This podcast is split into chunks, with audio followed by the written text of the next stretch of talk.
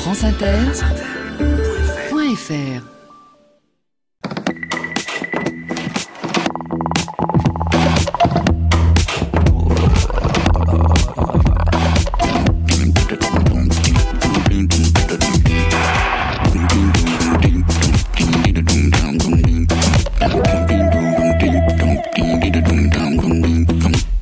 Bonjour à tous. Sur les épaules de Darwin, les épaules des géants. Se tenir sur les épaules des géants et voir plus loin, voir dans l'invisible, à travers l'espace et à travers le temps.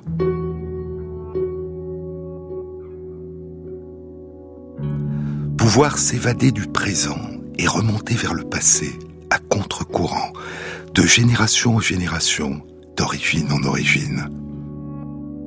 Depuis son émergence, la vie n'a jamais disparu, ne s'est jamais interrompue, mais elle n'a cessé de se transformer, et à une toute autre échelle, il en est de même de chacun de nous. Car la vie en nous, dit Henri David Thoreau, la vie en nous est comme l'eau dans la rivière. Et de la conception à la naissance, de l'enfance à l'âge adulte, se construit, se déconstruit et se reconstruit notre univers singulier et éphémère. Nous naissons en permanence, nous renaissons en permanence, nous nous réinventons continuellement. Et pourtant, à mesure que s'écoule ce temps qui s'invente en nous et que nous inventons, à mesure que nous prenons de l'âge, nous vieillissons et nous nous rapprochons peu à peu de notre fin.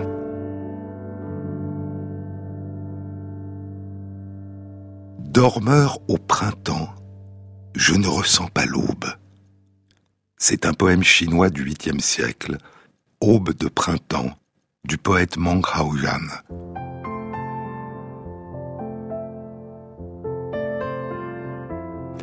Dormant au printemps, je ne ressens pas l'aube. Partout, on entend les oiseaux chanter. Pendant la nuit, bruit de vent et de pluie. Combien de fleurs sont tombées Le soleil s'est couché ce soir dans les nuées, dit Hugo. Demain viendra l'orage, et le soir, et la nuit, puis l'aube et ses clartés de vapeur obstruée. Puis les nuits, puis les jours, pas du temps qui s'enfuit. Tous ces jours passeront, ils passeront en foule sur la face des mers, sur la face des monts, sur les fleuves d'argent, sur les forêts où roule comme un hymne confus des morts que nous aimons. Et la face des eaux et le front des montagnes, ridés et non vieillis, et les bois toujours verts iront rajeunissant. Le fleuve des campagnes prendra sans cesse au mont le flot qu'il donne aux mers. Mais moi, sous chaque jour courbant plus bas ma tête, je passe. Et refroidi sous ce soleil joyeux, je m'en irai bientôt au milieu de la fête, sans que rien manque au monde, immense et radieux. Mais qui peut savoir demande l'écrivain Ben Okri. Mais qui peut savoir où commence la fin?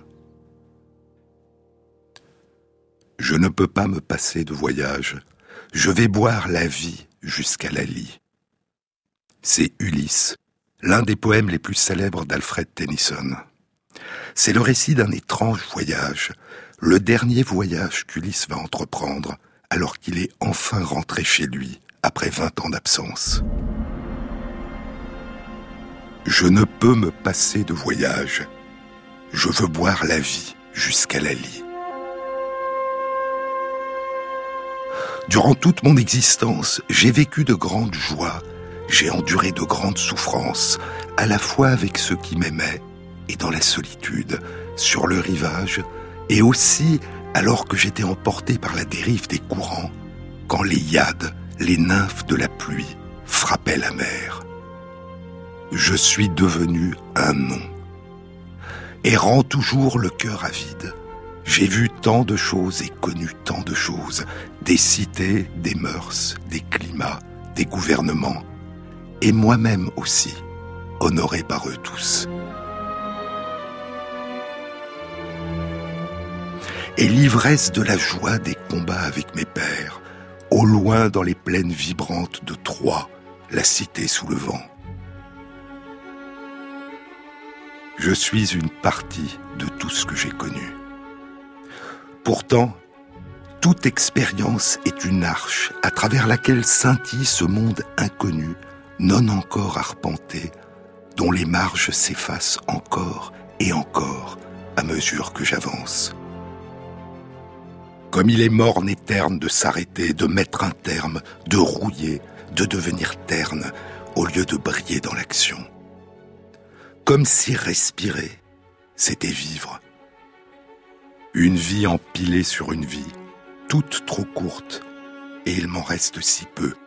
Et pourtant, chaque heure est sauvée de cet éternel silence, et plus encore, elle apporte la nouveauté. Il serait vil que les soleils me protègent et m'épargnent, moi, et cet esprit gris brûlant du désir de suivre la connaissance, pareil à une étoile qui plonge, au-delà des confins les plus lointains de la pensée humaine. Le grand âge a encore son honneur et son labeur à accomplir. Quelque chose avant la fin, une noble tâche peut encore être accomplie. Les lumières des rochers commencent à scintiller. Le long jour décline.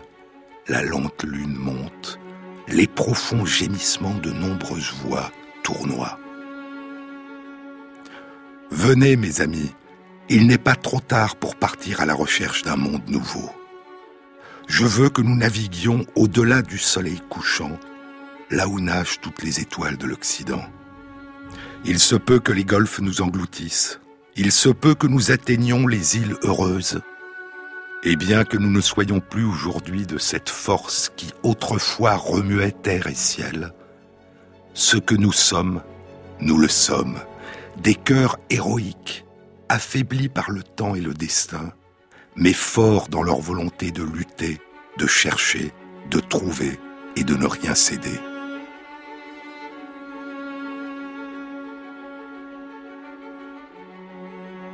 Sur les épaules de Darwin, Jean-Claude Amezen, sur France Inter. Tennyson dira plus tard Il y a beaucoup de moi dans Ulysse. Je l'ai écrit avec le sentiment de la perte, avec le sentiment que tout avait passé, mais qu'il me fallait quand même me battre pour continuer à vivre jusqu'au bout.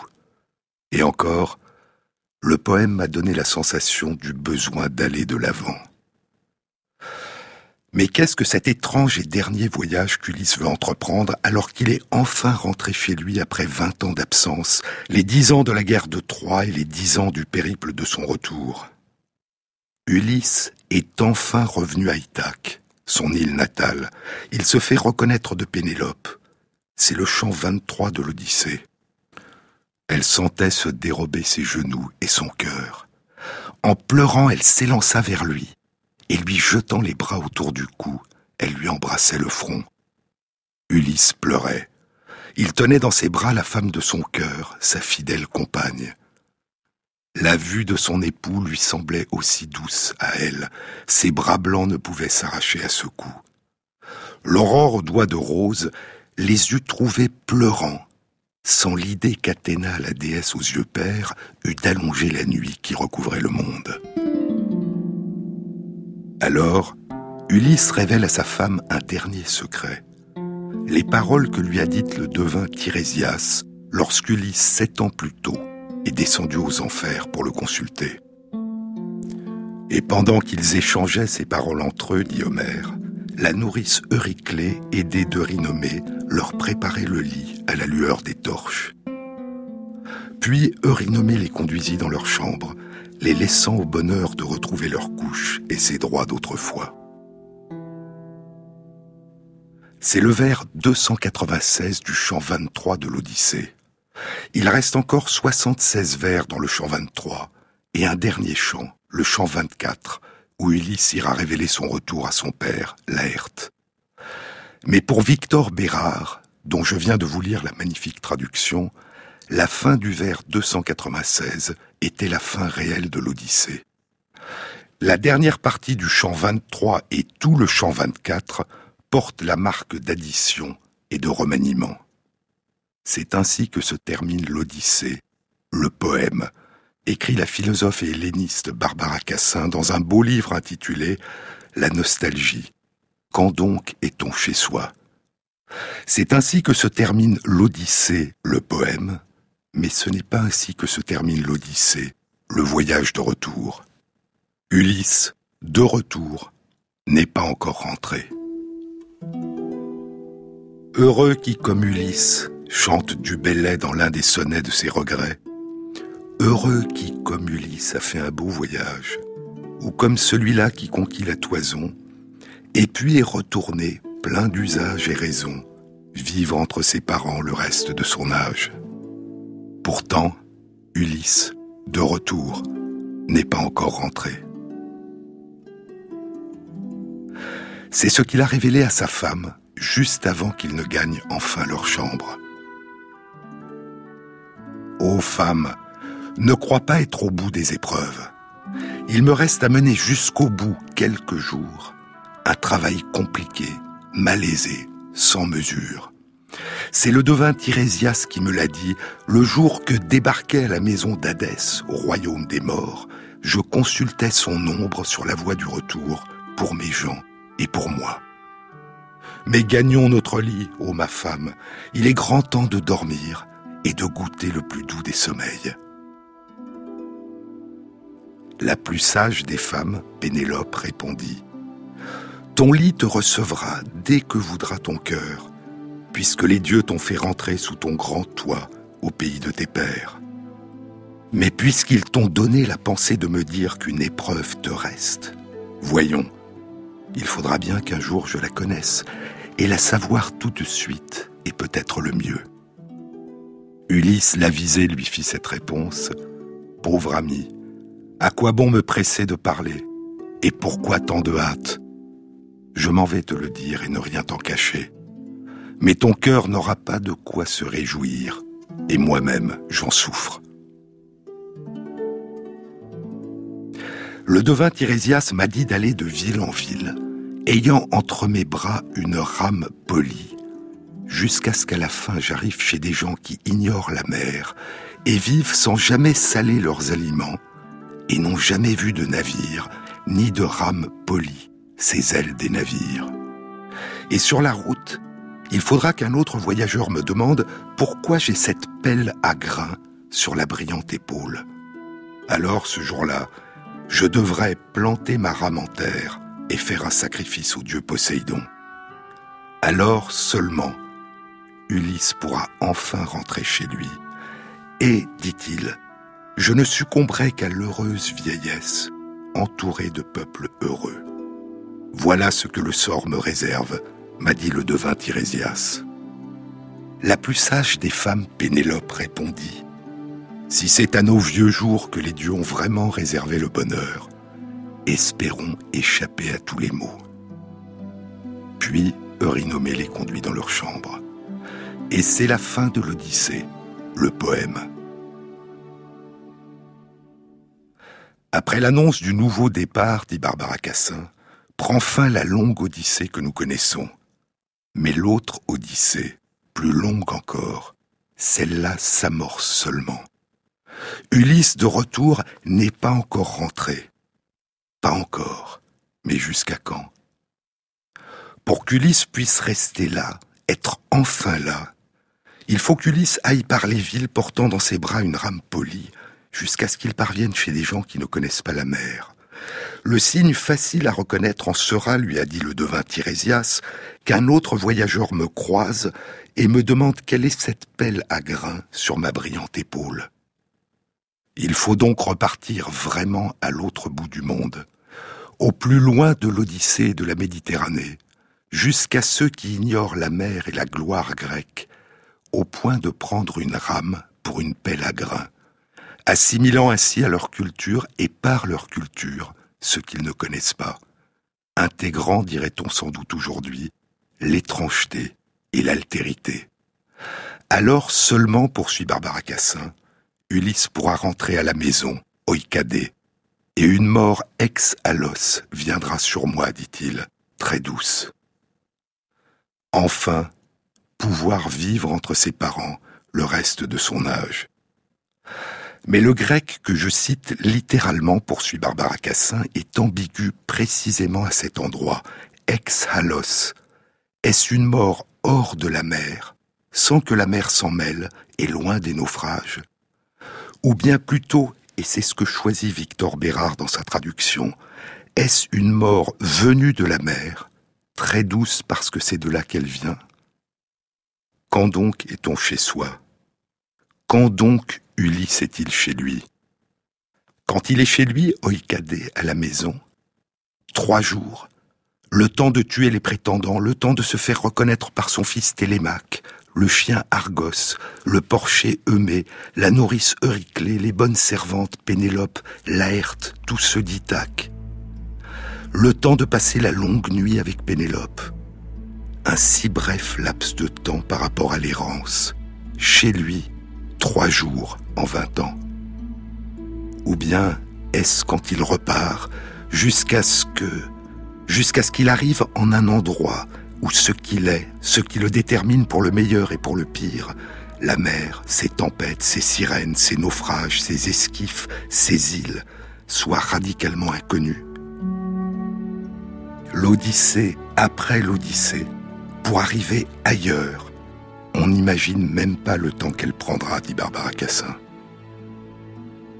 Y aura-t-il jamais un ailleurs assez radical, assez lointain, assez autre pour qu'une rame n'ait jamais été vue ni imaginée? Ce que nous dit étrangement l'Odyssée, c'est que la fin du poème, la fin du périple, la fin de l'histoire est un début. Que la fin du Il était une fois est un Il sera une fois. Et que seul l'auditeur de l'Aide, seul le lecteur peut imaginer la suite. Ce que nous dit étrangement l'Odyssée, c'est qu'on n'en a jamais fini de revenir, ou plutôt qu'on n'en a jamais fini de repartir, de continuer, de recommencer, de renaître, de revivre, de vivre, d'être vivant. Vivant jusqu'à la mort, c'est le titre du dernier livre du philosophe Paul Ricoeur.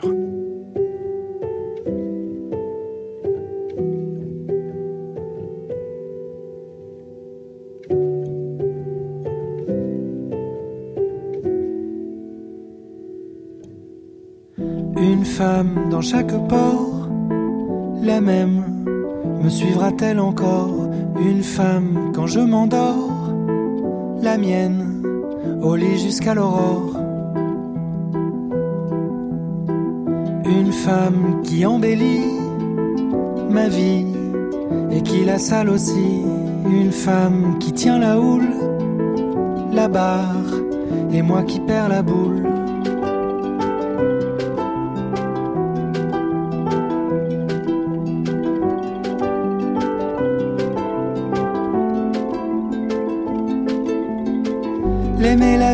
Au moins l'aimer bien.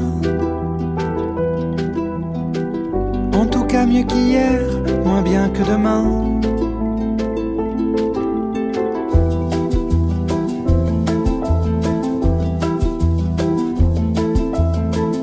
Une femme pour moi tout seul, la mienne, tous mes amis la veulent. Une femme qui rit encore, qui m'aime qui n'a pas jamais tort.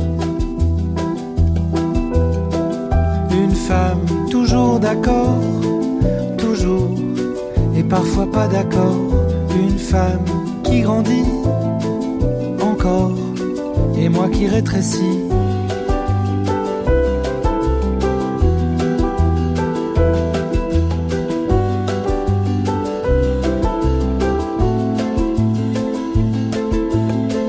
L'aimer la vie entière, au moins l'aimer bien. Mieux qu'hier, moins bien que demain.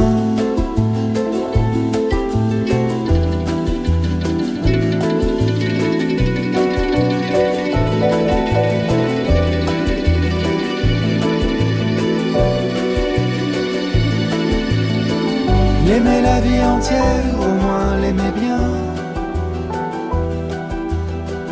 En tout mieux qu'hier, moins bien que demain.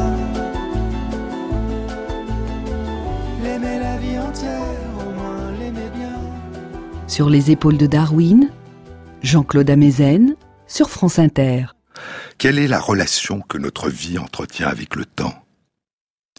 Je vous ai dit la semaine dernière qu'il avait fallu attendre le milieu du XXe siècle, près de 100 ans après la publication de l'origine des espèces, pour que soit pour la première fois proposée une théorie de l'origine du vieillissement qui puisse être réconciliée avec la théorie darwinienne de l'évolution du vivant. Souvenez-vous, c'est en 1951 que le biologiste anglais Peter Medawar propose que le vieillissement et la durée maximale de l'existence ne résultent pas simplement des agressions de l'environnement et de l'usure, comme l'usure d'une falaise battue par la mer ou comme celle d'une machine, mais qu'ils résulteraient de l'émergence par hasard, puis de la propagation et de l'accumulation dans chaque espèce au long des générations de mutations génétiques qui ont pour effet de causer le vieillissement. Bien que de telles mutations génétiques soient nuisibles à tous ceux qui en héritent, en limitant leur durée d'existence, si ces effets néfastes survenaient après la reproduction, ils n'empêcheraient pas les descendants d'avoir eux-mêmes des descendants. Et ainsi, dit Médawar, ces séquences génétiques se sont progressivement accumulées et propagées de génération en génération dans toutes les espèces, non pas parce qu'elles étaient d'une quelconque utilité aux individus qui en héritaient, mais tout simplement parce que rien n'a pu freiner leur accumulation et leur transmission à mesure qu'elles émergeaient au hasard des variations génétiques. Il est évident, poursuit Medawar, et il reprend là une idée initialement proposée dix ans plus tôt, en 1941 par le généticien et mathématicien anglais John Haldane, il est évident que les mutations génétiques qui avaient eu pour effet, par hasard, de déclencher le vieillissement et la fin de la vie de l'individu avant l'âge de la reproduction n'ont pas pu être propagées et se répandre dans la population seules ont pu être transmises des mutations génétiques dont l'effet est de déclencher le vieillissement et la fin de la vie après le début de l'âge de la reproduction. Et Medawar propose que la cause de ce décalage entre l'âge du début de la reproduction, l'âge du vieillissement et la durée maximale de l'existence a pu être une propagation de mutations génétiques dont l'effet était de freiner et de retarder le déclenchement du vieillissement après le début de l'âge de la reproduction. Et ainsi, il y aurait eu dans la totalité ou la quasi-totalité des espèces animales et végétales une accumulation progressive de différentes séquences génétiques qui ont conduit à la transmission héréditaire de mécanismes qu'on pourrait appeler des mécanismes exécuteurs du vieillissement qui limitent la durée maximale de l'existence. Et aussi une transmission héréditaire de mécanismes qu'on pourrait appeler protecteurs et qui ont eu pour effet de retarder le déclenchement des mécanismes exécuteurs jusqu'à après le début de l'âge de la reproduction. Et la durée maximale de la vie des individus dans chaque espèce résulterait d'un équilibre, d'un compromis particulier, aléatoire, différent dans chaque espèce, entre ces phénomènes protecteurs et ces phénomènes exécuteurs. Fondamentalement, pour Medawar, l'origine, l'évolution et la propagation du vieillissement et d'une durée maximale d'existence résultent tout simplement d'une dérive génétique, de la survenue aléatoire de mutations génétiques qui se sont accumulées pour la seule raison que rien n'a pu freiner leur propagation au cours de l'évolution, une simple absence de frein. Mais cette simple absence de frein était-elle une explication suffisante à la propagation de ces séquences génétiques qui provoquent le vieillissement et la faim dans la totalité ou la quasi-totalité des espèces animales et végétales?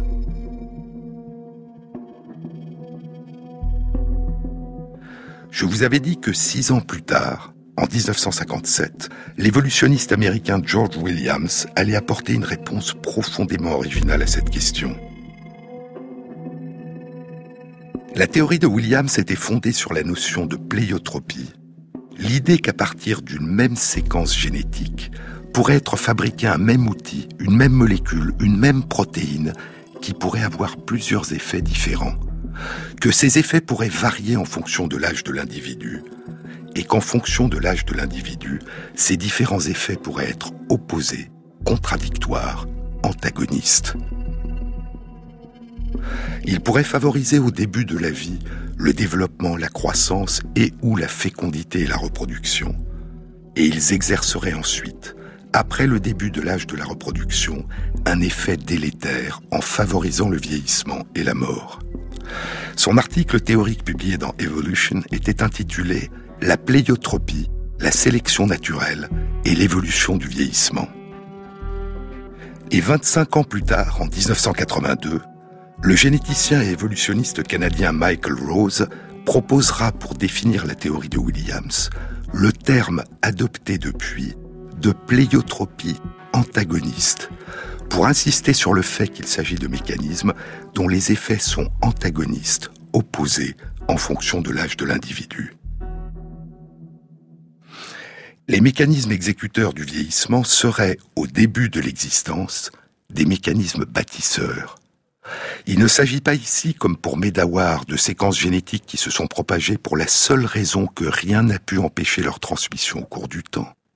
Il s'agit au contraire pour Williams de séquences génétiques dont la propagation aurait été favorisée dans chaque espèce, parce que leur présence a favorisé le développement, la survie et la reproduction des descendants de génération en génération, parce que c'est cela même qui nous permet de nous développer de grandir et d'avoir des descendants qui nous précipiteraient dans le vieillissement et la fin, parce que ce qui nous fait vieillir et disparaître serait ce qui, en d'autres, avant nous, nous a permis de naître. Et ainsi, les exécuteurs du vieillissement qui bornent la durée de notre voyage à travers le temps auraient, comme Janus, le dieu romain des portes, un double visage.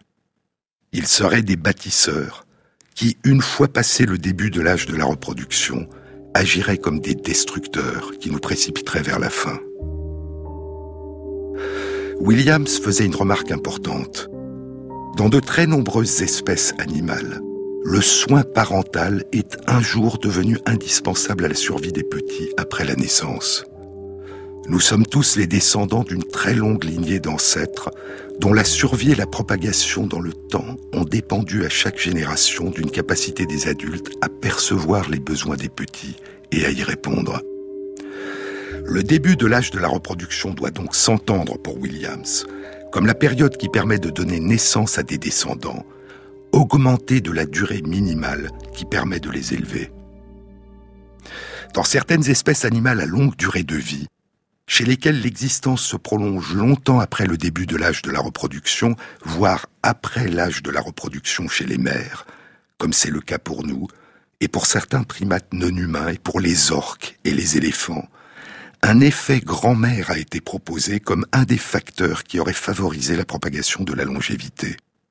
Ainsi, dans les troupeaux d'éléphants, la présence d'une matriarche, une grand-mère ou une arrière-grand-mère qui peut être âgée de plus de 60 ans, et qui est la gardienne de la mémoire et de l'expérience du groupe, la présence d'une matriarche exerce un effet de cohésion et évite les crises d'anxiété, de stress et les dangers que provoquent chez les plus jeunes les situations nouvelles et inattendues.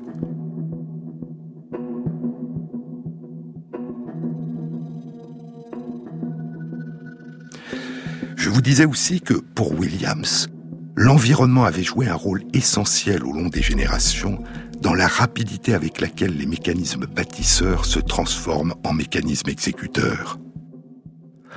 Dans des espèces vivant depuis longtemps dans un environnement hospitalier, où la nourriture est abondante, le climat favorable et les prédateurs rares, toute mutation génétique dont la présence aurait eu par hasard pour effet de retarder le déclenchement du vieillissement, de rallonger la durée de la période de fécondité et de rallonger la durée maximale de l'existence, aurait favorisé une augmentation du nombre de descendants et aurait eu de ce fait tendance à être propagé et à se répandre dans la population.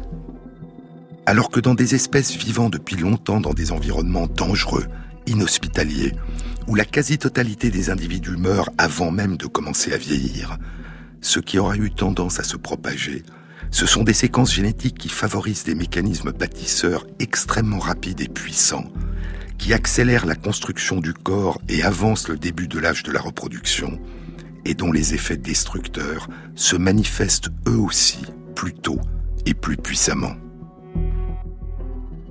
Et ainsi, au long de la succession des générations, l'environnement aurait joué un rôle de sculpteur. Il aurait sculpté dans chaque espèce la durée particulière du plus long voyage possible à travers le temps, la durée plus ou moins longue qui sépare la conception de la puberté et de l'âge de la fécondité, et la durée plus ou moins longue qui sépare le début de l'âge de la fécondité de la déconstruction des corps et de la mort. Les théories complémentaires de Peter Medawar et de George Williams étaient présentées sous forme de raisonnement purement intuitif, sans aucun recours à une formulation mathématique. Comme cela avait été le cas pour la théorie de l'évolution du vivant que Darwin avait exposée un siècle plus tôt. Dans l'origine des espèces, Darwin avait présenté sa théorie et ses implications de manière extraordinairement claire, mais sans recourir à une seule équation. Et à partir des années 1920, trois pionniers, les biologistes et mathématiciens Ronald Fisher, John Haldane et Sewell Wright, avaient commencé à explorer les implications de sa théorie à l'aide d'outils mathématiques et en particulier statistiques. En fondant la génétique des populations, ils ont exploré les conséquences possibles de petits changements de fréquence de différents caractères héritables à l'intérieur de différentes populations en fonction de l'environnement. Et leurs études ont montré que l'accumulation et la diffusion progressive de changements génétiques minimes, graduels, initialement rares, pouvaient avoir au long des générations des conséquences considérables en termes d'émergence de la nouveauté à l'échelle d'une population.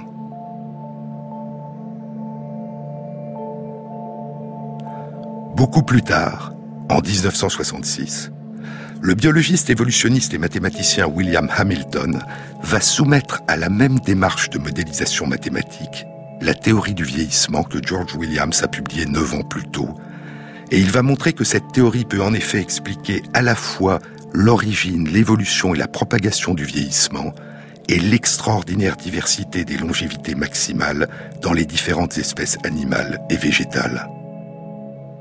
La conclusion de Hamilton était que le vieillissement est une conséquence inévitable de l'évolution, même, disait-il, aux confins les plus lointains de quasiment tous les univers bizarres. Et ces études de modélisation seront complétées durant les années 1970 et 1980 par le généticien des populations anglais Brian Charlesworth. Les premières théories du vieillissement qui étaient compatibles avec la théorie darwinienne de l'évolution dataient de 1951 et de 1957. Les premières formulations mathématiques de ces théories dataient de 1966. Mais aucune expérience n'avait encore été réalisée pour explorer la validité expérimentale des prédictions que faisaient ces théories du vieillissement.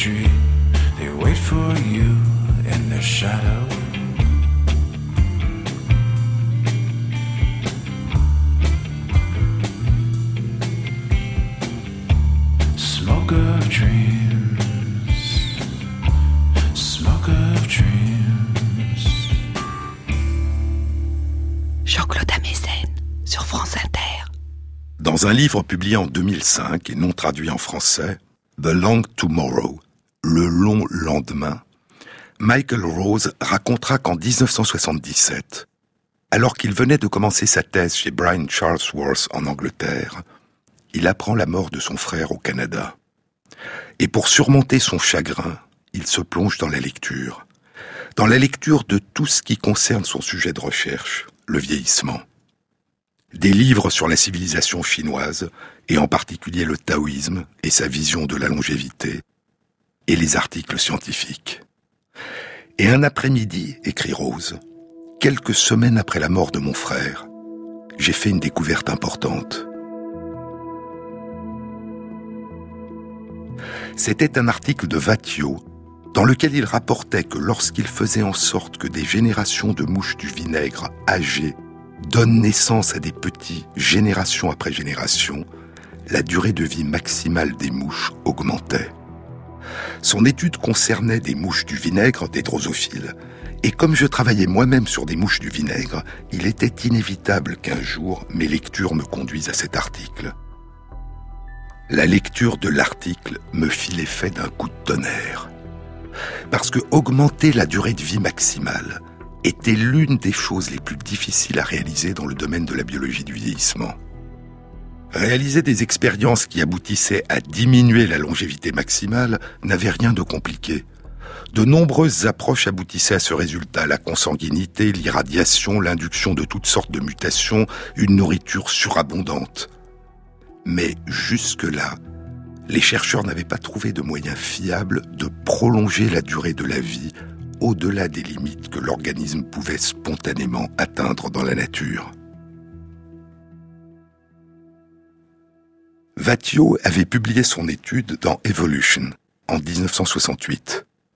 Il travaillait dans le laboratoire de génétique de l'université de Louvain, en Belgique. Il avait décidé de créer deux lignées différentes de mouches du vinaigre. L'une de ces lignées est composée exclusivement des mouches nées des œufs qui ont été conçus par des adultes jeunes, âgés de 3 à 10 jours. Puis la génération suivante est elle aussi composée à son tour exclusivement des mouches nées des œufs conçus par des adultes jeunes, âgés de 3 à 10 jours, et ainsi de suite, de génération en génération. Dans l'autre lignée, au contraire, les œufs recueillis de génération en génération sont ceux d'adultes beaucoup plus âgés, âgés de 6 à 8 semaines. Et au bout de plusieurs dizaines de générations, c'est-à-dire de plusieurs années, Vatio constate que les mouches nées de la lignée dont tous les petits de génération en génération étaient nés d'œufs pondus au cours d'une période tardive de la vie, ces mouches vivaient plus longtemps que les mouches nées de la lignée dont tous les enfants de génération en génération étaient nés d'œufs pondus au cours de la jeunesse. Le gain de longévité maximale était d'environ 10%. Et ces mouches, contrairement aux autres, demeuraient fécondes jusqu'à une période très tardive de leur vie.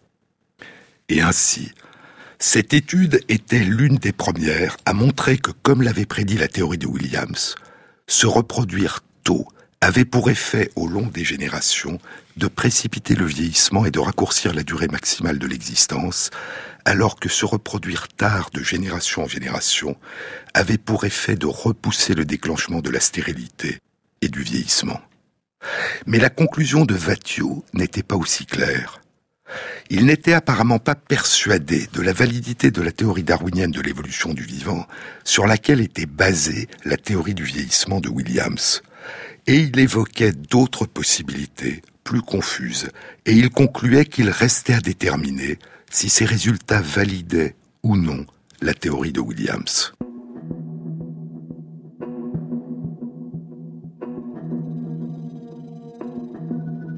Douze ans plus tard, en 1980, les résultats que Michael Rose a obtenus durant ses travaux de thèse sous la direction de Brian Charlesworth sont publiés dans Nature. L'étude est intitulée Une mise à l'épreuve des théories du vieillissement. Elle reproduit de façon beaucoup plus stricte l'étude de Vatio.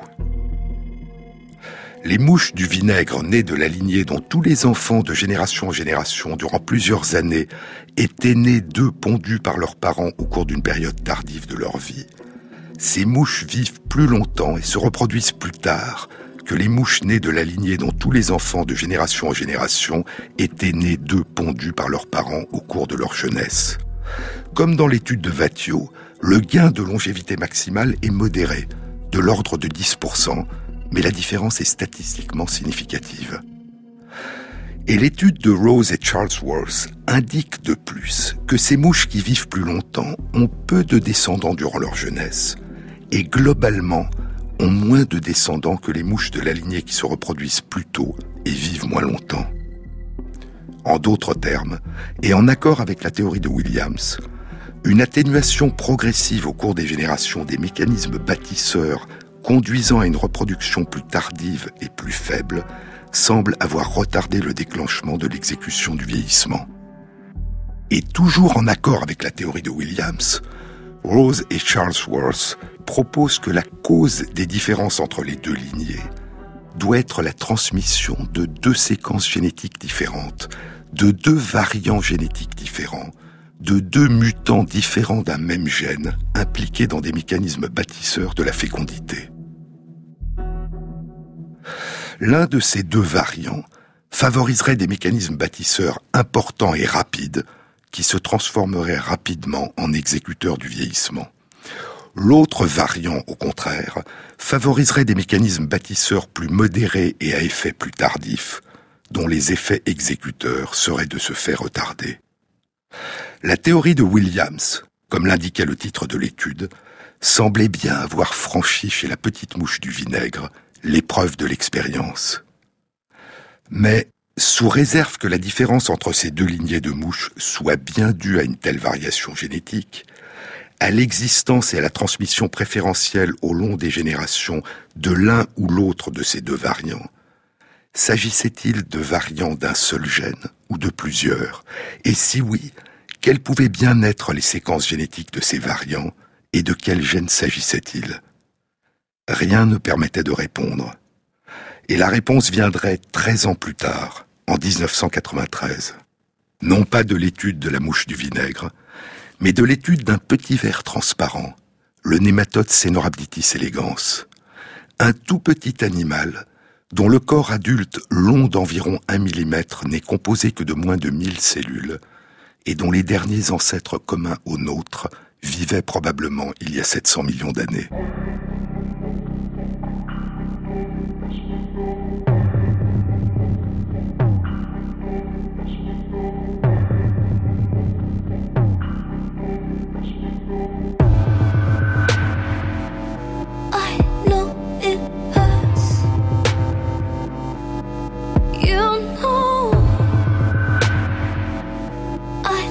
touch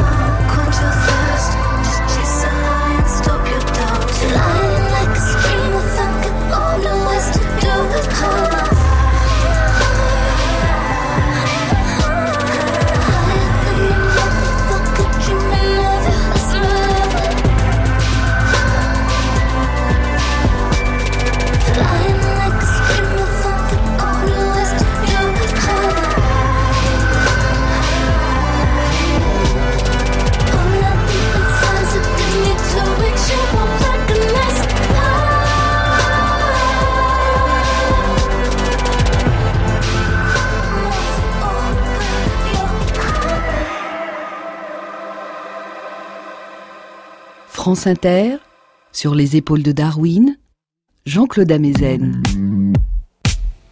En 1993, Cynthia Kenyon et ses collègues de l'Université de Californie à San Francisco publient dans Nature une découverte surprenante. La mutation expérimentale d'un seul gène chez le petit ver transparent Cenorhabditis elegans suffit à doubler la durée de vie naturelle maximale propre à l'espèce. Et ce n'est pas la durée de la période de vieillissement qui a été doublée, c'est la durée de sa période de jeunesse. Le petit animal vit deux fois plus longtemps, deux fois plus longtemps jeune, et il demeure fécond, et sa fécondité est similaire à celle d'un ver sauvage qui vit dans la nature. Puis il vieillit et meurt de vieillesse, comme un animal qui vit dans la nature. Le gène dont la mutation est responsable de cet extraordinaire surplus de jeunesse et de longévité est connu identifié. Et ce sera le début d'une révolution scientifique.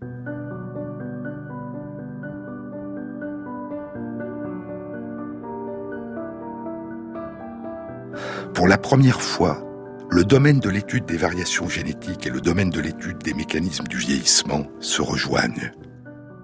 La mutation génétique qui a pour effet de doubler la longévité maximale du ver est une mutation qui semble atténuer l'effet de l'outil de la protéine, de la molécule que les cellules fabriquent à partir de ce gène.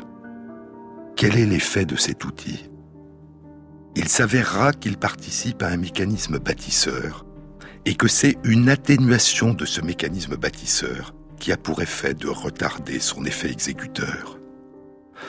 Puis d'autres chercheurs découvriront que c'est aussi vrai pour la mutation d'autres gènes appartenant à des familles différentes de gènes.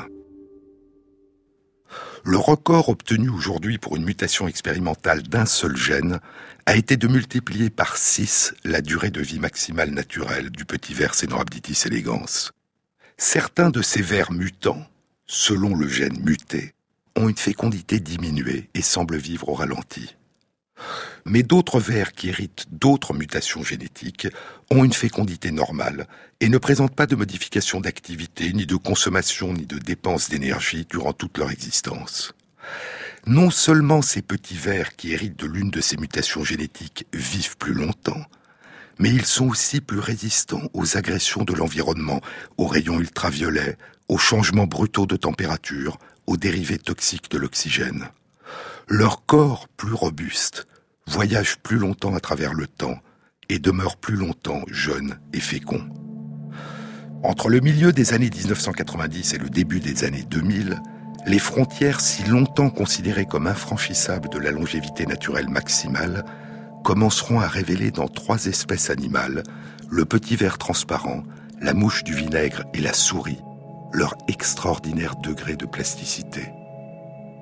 De manière remarquable, dans ces trois espèces si différentes, dont les derniers ancêtres communs remontent à près de 700 millions d'années, et dont la longévité maximale varie d'un facteur 75, de deux semaines pour le petit ver à trois ans pour certaines souris, ces frontières maximales peuvent être déplacées d'au moins 30%, un tiers de durée de vie en plus, correspondant à un tiers de durée de jeunesse en plus, par des modifications expérimentales d'un seul gène. Un seul gène, parmi de nombreux gènes qui, contrairement à ce que pensaient Medawar et Williams, appartiennent à des familles de gènes qui ont été, pour certaines d'entre elles au moins, hautement conservées au cours de l'évolution du vivant. C'est le cas notamment pour une famille de gènes qui permettent aux cellules de fabriquer des hormones impliquées dans le stockage et l'utilisation de l'énergie tirée de la nourriture, des hormones apparentées à l'insuline. Pour cette famille de gènes, les mutations qui ont pour effet d'allonger la durée de vie ont pour conséquence soit une réduction de la quantité de protéines que les cellules fabriquent à partir de ce gène, soit une diminution de l'activité de la protéine fabriquée. Il s'agit donc de gènes dont les séquences habituelles qui sont présentes chez les animaux vivants dans la nature ont pour effet d'abréger la durée de la jeunesse et la durée de la vie. Et il suffit d'atténuer les effets de ces gènes pour augmenter la longévité maximale. Mais dans la plupart des cas, si l'on détruit complètement ce gène, le développement de l'embryon s'interrompt. La présence de ce gène est devenue indispensable à la construction du corps.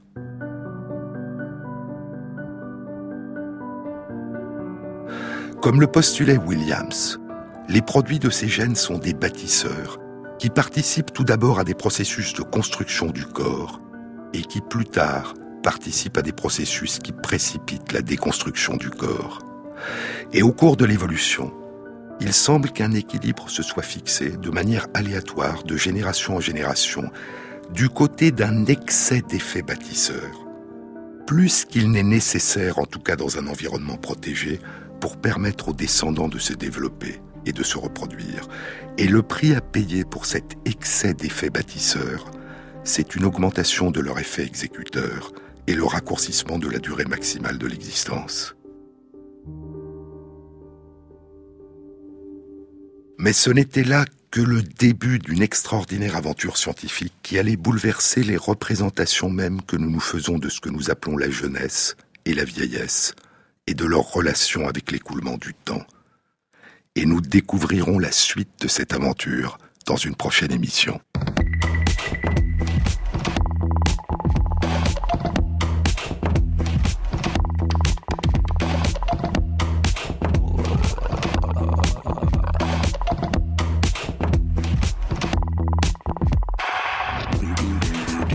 Émission a été réalisée par Christophe Imbert, avec à la prise de son Éric Morin, au mixage Jean-Philippe Jeanne et Jean-Baptiste Audibert pour le choix des chansons.